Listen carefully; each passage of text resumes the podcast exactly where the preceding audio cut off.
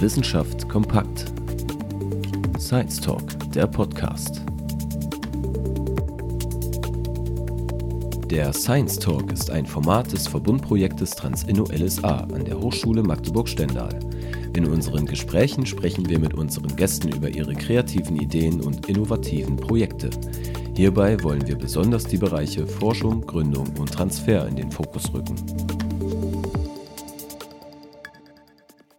Hallo und herzlich willkommen zu einer neuen Folge Science Talk, der Podcast. Ich bin Laura und heute eure Moderatorin. Unser heutiger Gast heißt Michael Montag. Herzlich willkommen hier bei uns. Hallo. Herr Montag ist Promovent an der Hochschule Magdeburg und beschäftigt sich in seiner Dissertation mit haptischer Wahrnehmung in Lernprozessen, in der realen, aber auch in der virtuellen Welt. Aber stellen Sie sich doch gerne nochmal selber vor. Genau, also mein Name, haben Sie ja schon gesagt, ist Michael Montag. Ich arbeite seit 2019 an der Hochschule Magdeburg-Stendal und habe vorher an der Bauhaus-Universität in Weimar gearbeitet. Und ja, vielleicht zu meiner Ausbildung. Ich habe im äh, Bachelor Medien- und Kommunikationswissenschaften studiert und äh, im Master dann Kinder- und Jugendmedien. Vielleicht noch ganz kurz, also Offiziell bin ich noch kein äh, Promovent. Also es ist jetzt nur so eine formale Sache. Also die Anmeldung ist noch nicht final durch, aber das Dissertationsvorhaben steht nichtsdestotrotz unter dem Thema der haptischen Lernpräferenzen. Okay, vielleicht können Sie uns ja mal ein bisschen erzählen, wie Sie zu der Entscheidung gekommen sind, zu promovieren und vor allem an dem neuen hochschulübergreifenden Promotionszentrum für Sozial-, Gesundheits- und Wirtschaftswissenschaften zu promovieren hier in Sachsen-Anhalt. Vielleicht nochmal zur Einordnung für unsere ZuhörerInnen. Im Mai 2021 ist ein Gesetz in Kraft getreten, was das Promovieren an Hochschulen im Land Sachsen-Anhalt ermöglicht. Und deswegen ist dieses Zentrum auch noch so neu. Wie erfahren Sie denn gerade diesen Einstieg da rein und warum haben Sie sich für dieses neue Zentrum entschieden? Genau, also meine Entscheidung zu promovieren, die stand schon äh, relativ früh fest. Also damals, als ich auch schon an der Bauhaus-Universität gearbeitet habe, damals auch schon bei Frau Professor Zander. Und dadurch, dass sie nach an die Hochschule Magdeburg-Stendal gewechselt ist, konnte sie im Prinzip nicht mehr meine Erstbetreuung mehr für die Dissertation sein. Und nachdem dann im Raum stand, dass es möglicherweise ein Promotionsrecht an den Hochschulen in Sachsen-Anhalt gibt, war das natürlich super. Dann konnte ich im Prinzip dann mit Frau Zander auch als Erstbetreuung die Dissertation angehen. Und deswegen habe ich mich dann eben auch dafür entschieden. Und wie sind Sie dann jetzt so an der Hochschule angekommen? Also ich bin sehr herzlich aufgenommen worden in, in Stendal. Ich komme sehr gut mit den Kollegen klar und ich glaube auch die Forschung, die wir mit Frau Zander machen, könnte die Hochschule auch ein ganzes Stück weiterbringen, weil wir ja sehr viele neue Medien anschaffen wollen. Wir haben jetzt ein neues Maker Lab gegründet mit 3D-Druck, mit VR-Umgebung, mit ähm, AR-Umgebung und das dann auch die Studierenden nutzen können. Genau, also ich glaube, da kann man noch viel erreichen an der Hochschule. Vielleicht mal so eine Zwischenfrage AR-Bewegung. Also VR-Bewegung sagt mir total was, AR überhaupt nicht. Achso, genau. VR Virtual Reality kennt man, glaube ich, mittlerweile ganz gut. AR ist im Prinzip so eine, eine Mischung aus Virtual Reality und der Realität sozusagen. Also Augmented Reality ist AR, das heißt sowas wie erweiterte Realität. Das heißt, dass im Prinzip über die reale Welt digitale Inhalte gelegt werden. Also zum Beispiel ein gutes oder ein gern genanntes Beispiel ist dann immer Pokémon Go, was viele kennen, wo im Prinzip die reale Welt als Spielfläche dient und die Pokémon dann darauf gelegt werden. Aber es gibt dann auch zum Beispiel für Smartphones solche Apps von Ikea zum Beispiel, wo man in der Wohnung dann äh, Möbel platzieren kann, die dann digital eingeblendet werden. Das ist im Prinzip Augmented Reality und das geht dann eben weiter zu Brillen wie der HoloLens von Microsoft, die man, wo man die Brille aufhat und dann die reale Welt durch die Brillengläser sieht und dann digitale Inhalte eben zusätzlich eingeblendet werden. Spannend. In Ihrer Dissertation werden Sie sich ja jetzt mit der haptischen Wahrnehmung besonders in Lernprozessen beschäftigen. Mhm. Und die haptische Wahrnehmung ist aber wohl die Art der Wahrnehmung, die gerade jetzt im akademischen Kontext, das wird da eigentlich am wenigsten mitgedacht, ist so mein Eindruck. Wie sind Sie denn da auf dieses spezifische Thema gekommen?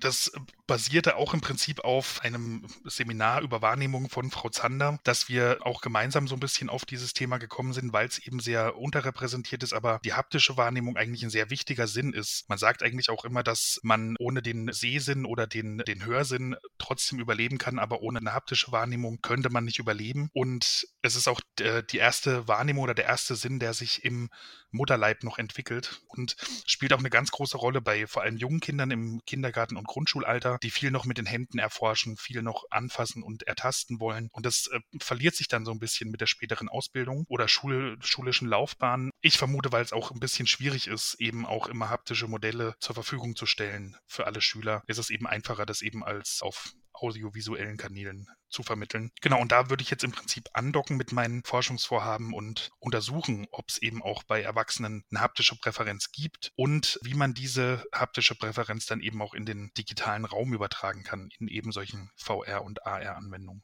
Neben der Haptik spielen ja trotzdem auch noch oder gerade andere Sinne eine wichtige Rolle in Lernprozessen. Welche wären denn das so ganz klassisch?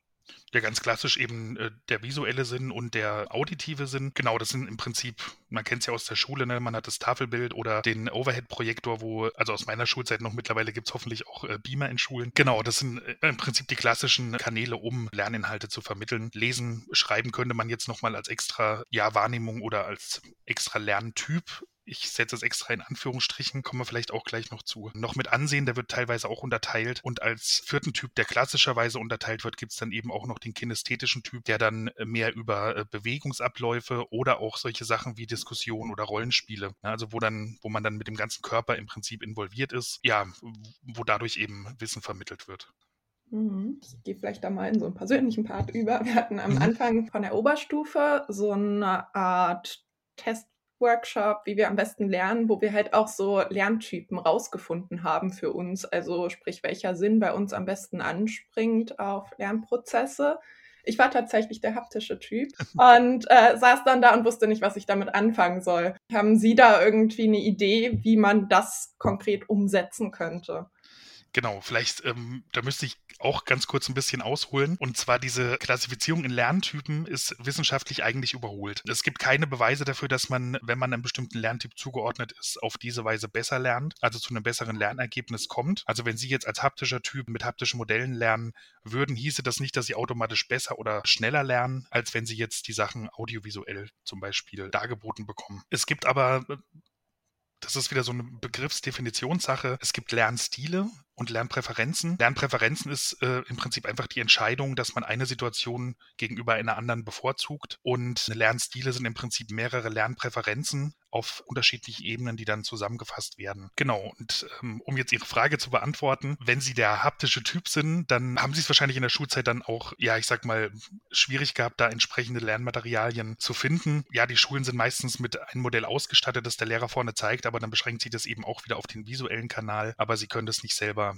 ja, ertasten, erfühlen. Die Kritik an Lerntypen ist im Prinzip auch, dass hauptsächlich auf den Wahrnehmungskanal Wert gelegt wird, der, der ganze ja, Prozess, der im, im Gedächtnis und im, im Arbeitsgedächtnis abläuft und ja, der, der dort abläuft, der wird einfach ausgeblendet, der wird einfach nicht berücksichtigt. Genauso wenig wird dann berücksichtigt, dass man zum Beispiel in einem Zug vielleicht eher auditive Inhalte verarbeiten möchte, aber wenn man daheim am Schreibtisch sitzt, dann eher auf die visuellen Inhalte, also die ganze Lernumgebung, in der der Lernprozess stattfindet, wird auch nicht beachtet. Was wir aber in ersten Studien rausgefunden haben, dass Personen, die eine höhere Lernpräferenz, also eine haptische Lernpräferenz haben, dann auch motivierter sind, mit haptischen Materialien zu lernen und die kognitive Belastung auch dementsprechend geringer ist. Auf den Lernerfolg haben wir bis jetzt aber auch, wie es eben die Studien auch sagen, äh, noch keine Einflüsse feststellen können.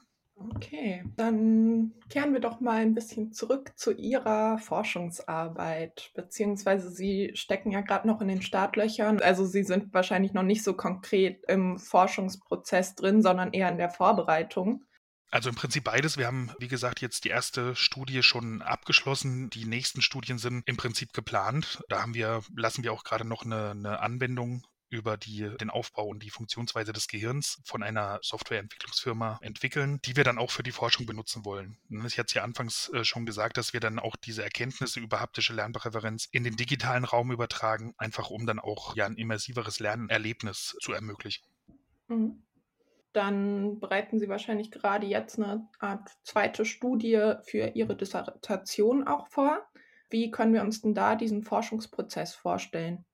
Genau, also die erste Studie, da haben wir Vielleicht kann ich dazu kurz was sagen, weil die zweite Studie da auch so ein bisschen aufbaut. In der ersten Studie, die wir jetzt durchgeführt haben, haben wir klassisches Lernmaterial für anatomische Modelle vom Herz und von der Wirbelsäule mit haptischen Modellen, also mit solchen anatomischen Modellen, die man auch aus dem Schulunterricht vielleicht kennt, aus dem Biologieunterricht. Ja, verglichen. Wir hatten im Prinzip die Modelle beschriftet. Wir hatten Fotos von den Modellen gemacht, um die äh, Lernmaterialien möglichst einheitlich zu halten, dass man nicht beispielsweise jetzt ein anatomisches Poster nimmt, wo vielleicht viel mehr Informationen enthalten sind als bei dem Modell. Und genau, und haben das dann eben gegeneinander getestet in einem Within-Between-Design. Also das heißt, jeder Proband hatte ein haptisches Modell, entweder Herz oder Wirbelsäule und ein, einmal die Abbildung von den Modellen vom jeweils anderen Lernmaterial. Und in den nächsten Schritten würden wir das dann eben die Erkenntnisse weiter vertiefen. Wir haben jetzt erste Erkenntnisse, dass es vielleicht nur bestimmte Lernmaterialien geeignet ist. Also zum Beispiel haben wir Effekte auf die kognitive Belastung nur bei dem Herzmodell gefunden, was vermuten wir daran liegt, dass in dem Text, den die Probanden jeweils dazu bekommen haben, in den Informationstext, der Weg des Blutes durch das Herz beschrieben wurde, was ja mehr so ein Vorgang oder so ein Ablauf darstellt. Und sowas gab es eben bei der Wirbelsäule nicht. Und es kann sein, dass eben eher Vorgänge vielleicht auch nicht nur im Bereich von anatomischen Modellen, sondern auch im Bereich von, ich sage jetzt mal, Maschinenbau, vom Ingenieurwesen, wenn man irgendwie lernen soll, wie bestimmte Schaltungen oder bestimmte Mechanismen funktionieren, dass dann eben haptische Modelle vielleicht äh, besser geeignet sind. Mhm. Genau, und das ist jetzt der nächste Schritt, um das weiter abzuklären. Gibt es vielleicht in dem Bereich auch schon bestehende Modelle, die ganz aktiv sagen, in diesen Bereich binde ich jetzt die haptische Wahrnehmung mit ein oder praktische Versuche auf dem Feld?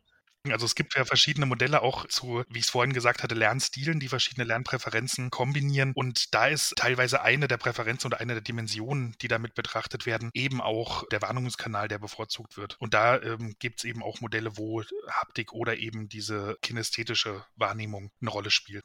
Ja, vielleicht gehen wir mal über zu, Sie hatten ja eben schon mal angesprochen, dass die haptische Wahrnehmung auch im Laufe des Alters immer mehr an Bedeutung verliert und dass das gerade im Kleinkindalter eine wichtige Rolle spielt. Warum ist das denn überhaupt so und liegt das vielleicht auch an dem Angebot, was wir in unseren Lernprozessen bekommen oder hat das auch einfach einen ganz natürlichen biologischen Hintergrund? Genau, bei dem biologischen oder natürlichen Hintergrund will ich meine Hand jetzt nicht ins Feuer legen. Ich vermute eher, dass es so eine Wechselwirkung ist zwischen dem Angebot, was die Schule an Lernmaterialien bietet, aber dass es eben auch ökonomische Faktoren sind. Ne? Also ähm, so einen ganzen Klassensatz anatomischer Modelle anzufassen, damit die Schüler in einer Unterrichtsstunde jeder einmal so ein Herzmodell zum Beispiel in der Hand haben, ist natürlich auch eine Kostenfrage. Ja, und die einfachste Variante, die sich aber auch bewährt hat bis jetzt, ist eben, dass man die Inhalte auditiv und visuell darbietet. Und ja, ich glaube, dadurch, dass die Lern Inhalte eben nur in dieser Form verfügbar sind, nimmt es einfach im Alter ab. Also umso weiter man in der Schulzeit voranschreitet in der Klassenstufe, umso weniger spielt die Haptik dann eben eine Rolle. Ja, vielleicht gehen wir einfach nochmal zurück zu Ihrer Forschungsarbeit. Was wären denn da jetzt so die nächsten Schritte, die anstehen? Also ein ganz großer Schritt ist die ähm, Anwendung fertigzustellen, die wir dann ja eben als Desktop-Anwendung ganz klassisch mit Maus und Tastatur haben. Dann haben wir eine Anwendung, wo wir diese normalen Virtual Reality Controller nehmen, die dann schon so ein bisschen eine direktere Interaktion, also man kann so eine Art Greifbewegung zu den Gehirnmodell dann machen, das Drehen, vielleicht Teile rausnehmen, dass man dann schon so eine ja, also zumindest was jetzt das Berühren von Dingen angeht, eine natürlichere Bewegung hat als mit Maus und Tastatur. Und da ist dann wieder der nächste Schritt, dass wir einen Datenhandschuh, einen VR-Datenhandschuh mit einbeziehen, der dann an jeden Finger im Prinzip Vibrationsfeedback auch geben kann, dass man eben auch wirklich eine haptische Rückmeldung bekommt. Und wir haben jetzt ein äh, relativ aktuelles Modell von dem Handschuh bestellt, das auch ein sogenanntes Force Feedback bietet. Also jeder Finger hat im Prinzip so ein Kabel, Schnüre, Riemen, Riemen würde ich glaube ich sagen, also Riemen, die an jedem Finger befestigt sind, die dann auch blockieren können. Das heißt, wenn ich jetzt in der VR-Umgebung angenommen so einen kleinen Ball mit der Hand fange und den dann in der Hand habe, dann kann der VR-Handschuh so blockieren, dass ich die Hand jetzt nicht komplett schließe, um den Ball zu fangen, sondern dass ich wirklich das Gefühl habe, dass ich den Ball in der Hand habe. Diese ganzen Virtual Reality Modelle, die sind jetzt natürlich noch in unseren Bildungskontexten sehr wenig angekommen, beziehungsweise wahrscheinlich kommt es auch sehr auf die Bereiche an. Denken Sie, dass das in Zukunft eine größere Rolle spielen wird? Also vielleicht auch gerade auch äh, mit Hinblick auf Digitalisierung von Schulen etc. Also ich würde es mir wünschen, dass es eine größere Rolle spielt, aber wie Sie gesagt haben, ist es natürlich nicht für jeden Lerninhalt geeignet. Also wenn ich jetzt ein Jurastudium absolviere und Gesetze lernen muss, dann wird mir Haptik nicht, nicht sonderlich viel äh, weiterhelfen. Aber die äh, Hochschule in Stendal gibt es Rehabilit äh, Rehabilitationspsychologie als Studiengang und gerade im Bereich von Anatomie kann man da natürlich viel machen. Also wir hatten damals auch in VR eine Anwendung, die ist kostenlos verfügbar, wo man in verschiedene Organe auch von innen betrachten kann. Also man kann sich praktisch in VR in das Herz stellen und gucken, wie die Herzklappen arbeiten. Und das ist natürlich ein Vorteil, den man jetzt aus ja, klassischen Lernmaterialien, sage ich jetzt mal so Schulbüchern oder Lehrbüchern, nicht direkt hat, dass man wirklich im Geschehen drin ist und das auch, was man immer nicht unterschätzen darf, eben auch in 3D dargestellt wird. Also man hat wirklich eine stereoskopische Wahrnehmung, die der Realität auch entspricht und kann so eben auch räumliche Zusammenhänge einfach besser verorten. Und von daher in bestimmten Schulfächern, bei bestimmten Lerninhalten kann ich mir schon gut vorstellen, dass man das auch in der Schule einsetzen könnte, dann wahrscheinlich aber nicht als Klassensatz. Das ist technisch auch schwer möglich, weil man kann nicht zu viele Brillen im VR-Brillen oder AR-Brillen im gleichen Raum betreiben. Aber dass man vielleicht irgendwie so ein wie früher das Computerkabinett oder so ein Computerpool hat, wo es eben auch ein, zwei VR-Brillen gibt, die man dann eben benutzen kann, um sich mhm. Lerninhalte nochmal auf andere Weise anzugucken. Ja, da wäre dann natürlich die andere Frage, wie bereitet man die Lehrkräfte auf dieses Thema vor? Ist das was, was sehr kompliziertes oder, also ich meine, es scheitert ja manchmal auch schon an den Smartboards. So, deswegen kommt mir das gerade so, wenn ich das höre, sehr utopisch vor, muss ich sagen. Das ist natürlich immer eine Frage, die man äh, sich stellen muss, wenn man neue Technik anschafft. Wir hatten die Erfahrung, wir haben damals an der Bauhaus-Universität noch eine Klasse begleitet, die Tablets, also die hat jeder Schüler praktisch ein Tablet, sich privat angeschafft und damit wurde dann der Unterricht bestritten. Und das ist hauptsächlich auf einem sehr, ja, auf einer Lehrkraft, die da sehr involviert oder die da sehr motiviert war, das den Schülern auch beizubringen und sich auch selber weitergebildet hat, zu verdanken, dass das auch funktioniert hat. Ich glaube, es ist, wie Sie sagen, wirklich utopisch, dass man erwartet, dass äh, vielleicht ein Lehrer, der kurz vor der Pension steht, dann noch dazu bringt, sich mit der VR-Technik auseinanderzusetzen und die wirklich in den Unterricht einzubauen. Ich glaube, das kommt einfach jetzt in den nächsten Jahren, wenn dann eine jüngere Generation von Lehrern kommt, die vielleicht auch mit, mit technischen Geräten einfach aufgewachsen sind und da nicht so Berührungsängste haben. Sie haben ja gesagt, Sie hatten da auch schon Versuche mit Schulklassen. Wie haben Sie denn da das wahrgenommen, wie die Kinder das Ganze für sich aufnehmen? Unterschiedlich. Also es gab einige Kinder, die nicht so begeistert waren. Da muss man aber auch immer so ein bisschen im Hinterkopf behalten, dass die Eltern dann natürlich auch einen Einfluss haben. Aber größtenteils waren die Schüler, glaube ich, schon begeistert. Dann gehen wir doch nochmal zurück zu Ihrer Promotion. Was stehen denn da für nächste Schritte an? Genau, wie gesagt, der nächste Schritt wäre dann eben die, die, wenn die, diese Anwendung zu entwickeln und dann eben auch Studien damit durchzuführen, dass man den Umgang mit diesem virtuellen Gehirn in der VR-Umgebung vergleicht mit einem haptischen Modell, vielleicht auch mit Abbildung und dann dementsprechend zusätzlich eben auch noch die jeweiligen Präferenz oder die haptische Präferenz der Teilnehmenden mit einbezieht. Das wäre so ein großer Schritt. Dann äh, gibt es auch mehrere Studien, die da schon so ein bisschen in den Startlöchern sind oder so grob vorgeplant sind, ne, dass man eben den Einfluss von Vibrationsfeedback auch jetzt nur mit den normalen VR-Controllern untersucht, ob das vielleicht schon irgendeinen Vorteil bringt, wenn man einfach ein haptisches Feedback bekommt und dann eben das auch mit dem Handschuh fortsetzt. Und ich glaube, so basierend auf den Ergebnissen, die dann rauskommen, wird dann eben die weitere Forschung dementsprechend angepasst. Vielleicht noch zusätzlich in unserem Lab, was ich eingangs erwähnt hatte, haben wir auch jetzt ein Bio- und Neurofeedback-System. Das heißt, wir können im Prinzip auch so Eye-Tracking-Daten oder EEG-Hirnstrommessungen durchführen, die man dann eben auch damit koppeln könnte. Ne? Also, dass welche Bereiche werden unter welchen Versuchsbedingungen im Gehirn aktiv dass dann vielleicht auch die Bereiche, die, wo die motorische Wahrnehmung verarbeitet wird, dann eben auch dementsprechend aktiviert werden. Und das ist eigentlich auch ganz spannend, dann eben noch diese Bio- und Neurofeedback-Daten mit einzubeziehen und so auf den bürokratischen Promotionsprozess bezogen. Welche Schritte werden da als nächstes angegangen? Der nächste Schritt wäre im Prinzip, dass ich mein Exposé abgebe in der nächsten Runde und äh, sobald das dann genehmigt ist, ist dann im Prinzip, glaube ich, der bürokratische Akt erstmal abgeschlossen und dann kann ich mich der Forschung widmen. Genau, Sie haben ja eben nochmal von Lernpräferenzen gesprochen. Was ist denn Ihre Lernpräferenz und wie haben Sie die rausgefunden? Da muss ich tatsächlich sagen, habe ich mir noch gar keine, habe ich selber noch gar nicht untersucht. also ich äh, konsumiere eigentlich lieber Dinge visuell. Also ich schaue mir lieber Videos an oder, oder lese. Ich habe immer Schwierigkeiten, mich auch, ähm, ist jetzt vielleicht nicht so schön in einem Podcast, aber mich auf so auditive Inhalte zu konzentrieren. Also dass ich da wirklich dann eine ganze Zeit lang folgen kann. Deswegen sind zum Beispiel auch Hörbücher jetzt äh, gar nichts für mich. Vielleicht haben Sie da zum Abschluss für unsere ZuhörerInnen einen Tipp, wie sie vielleicht für sich selbst rausfinden können, was ihre Lernpräferenzen sind und wie sie die gut in den Lernprozess einbauen können. Also man sollte grundsätzlich einfach darauf achten, dass man sich beim Lernen wohlfühlt, dass man vielleicht auch die Art, wie man lernt, dementsprechend an die, an die aktuelle Situation anpasst. Ne, also wie ich es vorhin schon gesagt hatte, wenn man gerade eine längere Zugfahrt hat, dann sollte man dementsprechend so lernen, dass man auch während der Zugfahrt sich gut konzentrieren kann. Genau, man sollte einfach Spaß haben beim Lernen. Ich glaube, das ist das Wichtigste. Und wissen Sie schon, wie es für Sie nach der Promotion weitergehen wird?